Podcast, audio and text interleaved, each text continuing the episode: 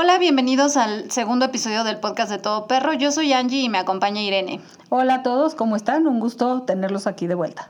Y antes de entrar al tema de hoy, queremos agradecerles a quienes escucharon nuestro primer episodio y también por sus comentarios. Uno de esos comentarios fue de Lisan en Facebook y nos preguntó Irene que qué podemos hacer ahora en esta contingencia cuando no le puedes dar a tus perros las croquetas que comen normalmente, ya que escasearon en estos días y les provocaron vómitos y diarreas a sus cachorros.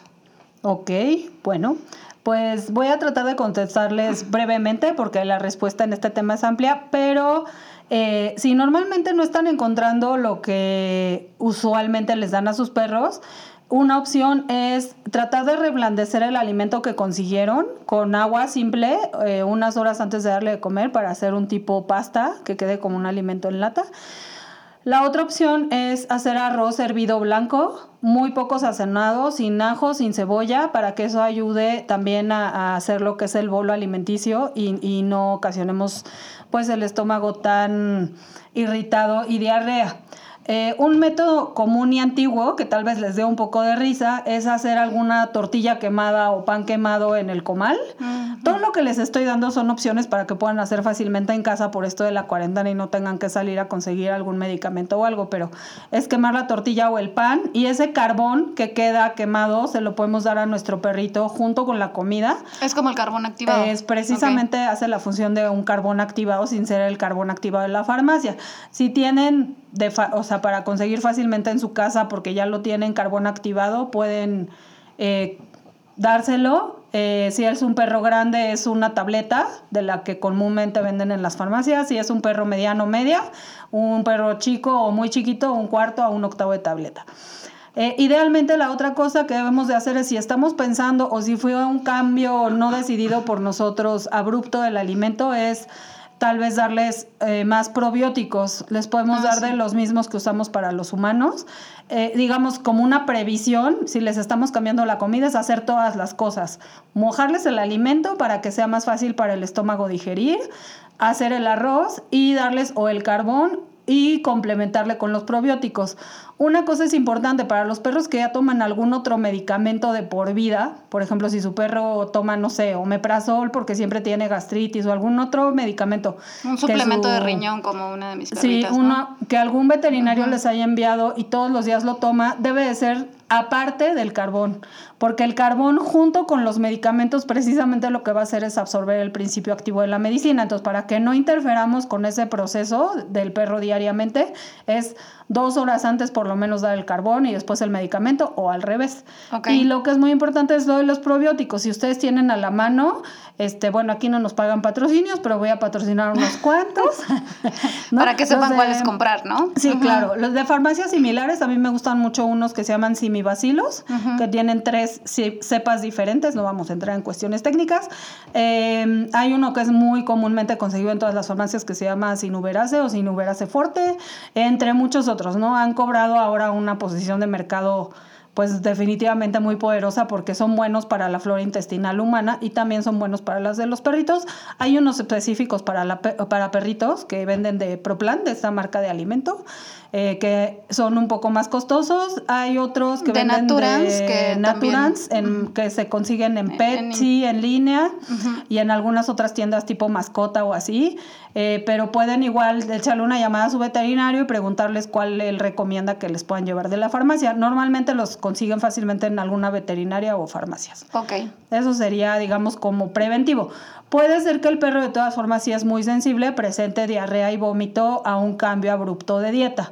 Entonces, pues si es por una emergencia, pues eso es lo que podemos hacer para aminorar la carga del cambio de dieta al estómago, ¿no? Al sistema digestivo del perrito. Ok, pues muy bien, ya contestamos esa duda. Y antes de entrar al tema, queremos también comentarles que en nuestra cuenta de Spotify tenemos una nueva lista de música relajante para sus perros. Si quieren escucharla, ahí está disponible para que se las pongan, ya sea eh, en alguna situación de estrés o ya cuando se queden solos, porque ahorita la mayoría están acompañados. Y del tema que les vamos a hablar hoy es del entrenamiento en casa y el enriquecimiento ambiental. Entonces, si te parece, lo primero de lo que hablamos, Irene, es de por qué es importante darle entrenamiento a nuestros perros y desde qué edad. Ah, bueno, ahí Obviamente es un tema que a mí me encanta. es lo que hago hace muchos años y es por todo lo que me empecé a dedicar a los perritos. El, el asunto de entrenar al perro, además de llenar de beneficios de desarrollo mental al perro, nos, nos enseña a nosotros muchas cosas sobre qué son los perros, cómo atender un perro, que son seres más inteligentes y más complejos de los que normalmente pues nosotros entendemos. Entonces, ¿por qué debemos darle entrenamiento? Pues básicamente es porque los perros son seres inteligentes y tienen una serie de habilidades que nosotros a lo largo de la historia, por genética o por gusto o por deporte o por lo que ustedes quieran, ellos tienen unas ciertas habilidades. Al nosotros tenerlos en nuestras casas de ciudad o en nuestras casas de campo y no aprovechar esas habilidades, el perro va a tratar de usar esas habilidades en forma que él cree convenientes, que a veces no son convenientes para nuestros objetos, ¿no? La cuestión de la posesión de objetos como tal, de puertas, muebles, ropa, pues muchas veces son nada más un concepto humano, el perro no lo entiende. Claro, él busca qué hacer, ¿no? O sea, Exactamente. Si está todo el tiempo encerrado y no tiene nada que hacer, pues él va a buscar dónde. Exactamente. Entonces, una de las cosas que el entrenamiento ayuda es que si, por ejemplo, yo decidí tener un perro que tenga mucha cruza o predisposición para el pastoreo, vamos a decir un collie, un pastor alemán, un viejo pastor inglés, ¿no? Y lo quiero tener de adorno en mi departamento, pues probablemente eso no vaya a ser así porque el perro tiene una función ¿no? Esta función como tal ya viene de generación en generación y aunque sus papás hayan vivido también en un departamento, es genética para ellos. Entonces, muchas veces, no sé, hay gente que se trae o se compra o se consigue un Sheltie eh, un Shetland Sheepdog y de repente en su departamento y dices que este perro ladra muchísimo. Pues sí, si y son perros chicos y piensan que se va a portar bien, ¿no? Por ser un perro chico. O me, me, pasa mucho con los Jack Russell Terriers, ¿no? Ah, sí, que, son, perros chiquitos y muy bonitos. y la gente piensa, ay, me va a caber perfecto y me va a quedar excelente en mi departamento y de repente el perro ya les hizo un hoyo en todo el colchón king size que sale de un lado al otro lado porque pues es el instinto del perro. Los mismos chihuahueños, ¿no? Sí, claro. Entonces, el entrenamiento lo que me va a ayudar es, sea criollo, sea de raza o cualquier perro que esté en buen estado de salud, a lo que me va a ayudar es a derivar todas esas actividades genéticas o de diseño o que tiene instintivas el perro y canalizarlas en algo que nos convenga a ambos. ¿Qué es eso? Lo que es muy importante es que hay que entender que cada casa y cada eh, lugar donde vivimos y las cosas que hacemos son diferentes, ¿no? Hay familias muy grandes, otras pequeñas, casas grandes, casas chicas, de un piso, de dos. Entonces, el entrenamiento lo que me va a ayudar es a precisamente ajustar toda esa serie de conductas de forma que a mí me convengan para mi estilo de vida y a la larga mi perro pueda ser incluido de forma correcta en la sociedad. Claro. Y entonces entiendo que el, entrenamiento es parte del enriquecimiento ambiental, que tal vez es un concepto que no escuchamos comúnmente, pero el enriquecimiento ambiental son estos juegos, actividades o el mismo entrenamiento que le podemos dar a nuestros perros para que tengan un equilibrio mental y físico. Sí, el entrenamiento es solo una parte de todo lo que implica un enriquecimiento ambiental. Ok. Eh, más allá, o sea, con todo esto que les estoy diciendo de que el perro es un ser pensante o con inteligencia, no, no en el sentido, o sea, no vayan tampoco a exagerar y a decir, a poner a su perro en el pizarrón para que les resuelva. No es ese tipo de, de pensamiento, ¿no? No es el pensamiento abstracto del humano, pero sí tienen un grado de inteligencia que sí necesitan ellos eh, compensar o realizar actividades para precisamente poder resolver problemas y usar toda esa capacidad mental en diferentes cosas. Parte del enriquecimiento ambiental es el entrenamiento, lo otro es que yo tenga actividades que me reten todos los días. Muchas veces pensamos en tener a un perro para que el perro sea como un macetero, ¿no? Sí, y que se vea bonito. sí, la verdad es que desafortunadamente a veces no entendemos, ¿no? Todo lo que conlleva el asunto de un perro y pienso que el perro va a ser mi tapete abajo de mis pies y no va a hacer nada y no va a tener necesidades. No me va a exigir, no, me va a pedir. Exactamente. Entonces ahí estamos como perdiendo un poco de lo que también es enriquecedor de tener un perro. De entender que a pesar de sus limitaciones, digamos en este sentido de no poder hablar por algún, por decir algo, ¿no? De no hacer una ecuación matemática, pero sí pueden usar esa inteligencia a nuestro favor parte de eso es el, entrenamiento y mucha otra parte es hacer las actividades que son de enriquecimiento ambiental. Les explico rápidamente qué es el enriquecimiento ambiental de lo que el entrenamiento es parte. El enriquecimiento ambiental es que yo haga todo lo necesario como humano, como elefante, como delfín, como, ¿no? como perro, para llevar a cabo un equilibrio sano de toda mi vida. Entonces eso implica el hacer ejercicio suficiente, el hacer actividades que en mi condición, por ejemplo, de delfín, implican nadar en un lugar abierto, poder cazar otros peces, ¿no? Eh, y en el caso de los perros, por ejemplo, si yo, si yo tengo un perrito que es un terrier, es a lo mejor darle oportunidad de que persiga cosas en el campo. No estoy diciendo que le den a comer ratones o así. Lo que estoy diciendo es a lo mejor ponerle un juguete de peluche y Donde que luego siga con una línea. Sí, hacer la semejanza de esa actividad de cazar y perseguir. Exactamente. Y entender que si tengo un perro de pastoreo que persigue cosas, y persigue llantas y persigue bicis y que se pone loco cuando pasan carritos o cosas que ruedan, pues es precisamente porque entiendo que el perro tiene esa necesidad genética, ¿no? O si tengo un perrito de trabajo, a lo mejor un gran danés, un doberman, a lo mejor es un perrito que pues genéticamente va a tratar de ser muy protector con sus cosas, con su territorio, con su plato, con su... No, no es una generalidad porque como todo hay individualidad, pero bueno, el enriquecimiento ambiental es eso. El enriquecimiento ambiental lo que nos da es que mejora la actividad cerebral, o sea, van a tener un perro más alerta, menos activo adentro de la casa. Eh, aumenta todo, todo lo que es la capacidad de un perro para resolver problemas sencillos, ¿no? Ayuda a su estabilidad mental para que el perro no entre en estos estados como de ansiedad y crisis. Y pues en, digamos, le da un desarrollo pleno. En este caso estamos hablando de los perros, ¿no? Pero incluso con las personas, si ustedes ven todas estas eh, puntos que les estoy diciendo, pues son las partes que componen también a una persona, o sea, el enriquecimiento sí, de una, persona. Sí, el desarrollo y educación de una persona desde que nace es, esto, ¿no? Precisamente ahora que todos estamos encerrados, se da uno cuenta, ¿no? De, cómo es importante el enriquecimiento ambiental también para uno. El poder salir, el poder ver, el poder darte un paseo por la naturaleza, o bueno, hacer Tener cosas actividades, que te ¿no? A lo mejor ahora puedes entender más a tu perro que se queda todo el día encerrado y no tiene nada que hacer y te preguntas por qué llegas y destrozó una almohada o mordió la pata de la mesa. Sí, o se comió el sillón, o bueno, tantas otras cosas, ¿no? O por qué de repente está tan ansioso y cuando lo quiero sacar a pasear se porta como, loco. ¿no? Entonces, todo eso es precisamente deriva en esto, pues en el enriquecimiento ambiental. Y son estos tipos que hay, ¿no? Sensoriales, de alimentación. ¿Cómo es esto de un enriquecimiento ambiental en la parte de alimentación, por ejemplo?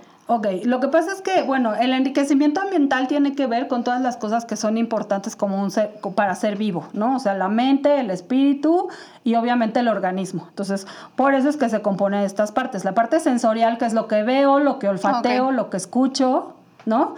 Eh, la otra es la alimentación, que es lo que me mantiene vivo, o sea, lo que me mantiene a mi organismo funcionando. O sea, una buena alimentación, como tal. O bueno, que sea completa, balanceada. Completa, balanceada, para que yo pueda hacer mis funciones orgánicas normales, ¿no? Eso es lo que básicamente implica.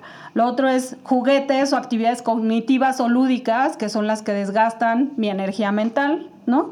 El ambiental, que es precisamente ese goce de la naturaleza, o sea, el poder disfrutar de cosas nuevas, sobre todo para estas personas que tienen a, todo el tiempo a su perrito en un espacio de dos por dos que es igualito, ahí su perro tiene cero enriquecimiento ambiental, cero.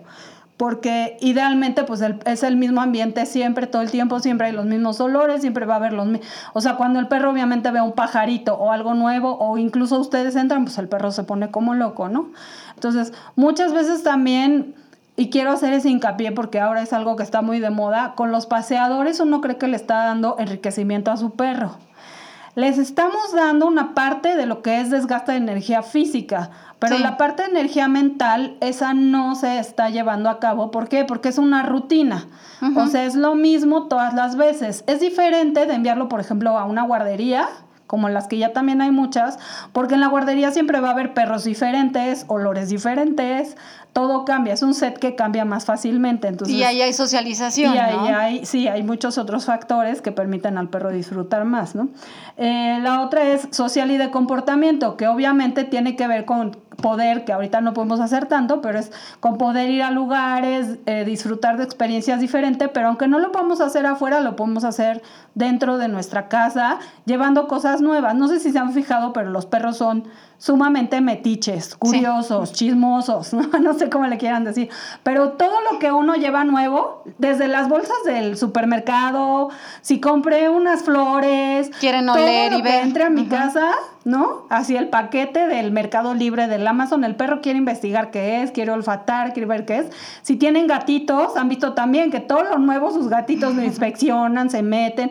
Eso es un enriquecimiento ambiental para ellos. Suena como un poco tonto y simple, pero así es, ¿no? Sí, o sea, la parte de ahora que estamos en casa, enseñarles nuevas actividades, darle entrenamiento, lo que hablamos en el podcast anterior de eh, hacer estas actividades con ellos, pues va generando este enriquecimiento ambiental en todos los aspectos del perro, ¿no? Ahorita tal vez no podemos cubrir la parte física, pero sí podemos cubrir esa parte de que aprendan cosas nuevas y empezar a darles entrenamiento. Sí, claro. Y con todo esto, pues hay muchos problemas que evitamos. Si, si pensamos en el enriquecimiento ambiental de nuestros perros, ¿no? Este, la hiperactividad y, y nuestros, ¿no? Bueno, y también o nuestros, sí. ahorita estamos en este mismo barco, ¿no? De cuatro paredes que, que de repente nos hace falta como creatividad de qué más hacemos, tanto ellos como nosotros. Pero precisamente para esto... Eh, les digo, es importante, desde la vez pasada se los decía, que nosotros tratemos de usar esa como mente de niños que nos queda y usar nuestra creatividad para inventar, inventarles cosas a nuestros perros, ¿no?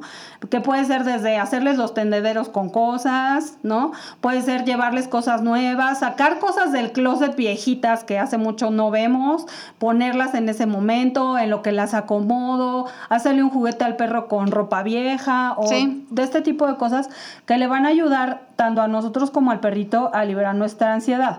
Todo lo que nosotros hagamos en pos de un óptimo eh, enriquecimiento ambiental de nuestros perritos nos ayuda a evitar esta hiperactividad de estar encerrados. ¿No?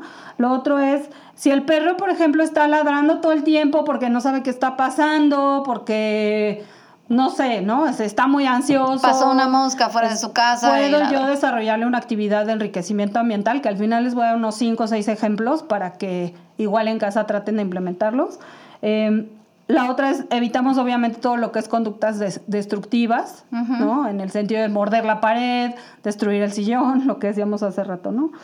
La ansiedad. Y también evitamos todo el set de conductas antisociales hacia personas, perros, etcétera, que, la, que algunos perros, por el mismo asunto de que les hace falta ejercicio y más motivación y entrenamiento, eh, ocasiona. Se vuelven antisociales. Es por eso que desde cachorros, ¿no? Desde cachorros los tienes que exponer a gente, este, cosas nuevas, perros. Mira, en México existe un mito muy arraigado, incluso por, con todo respeto, con muchos profesionales del, del, de médicos veterinarios, a los que les dicen, ¿no?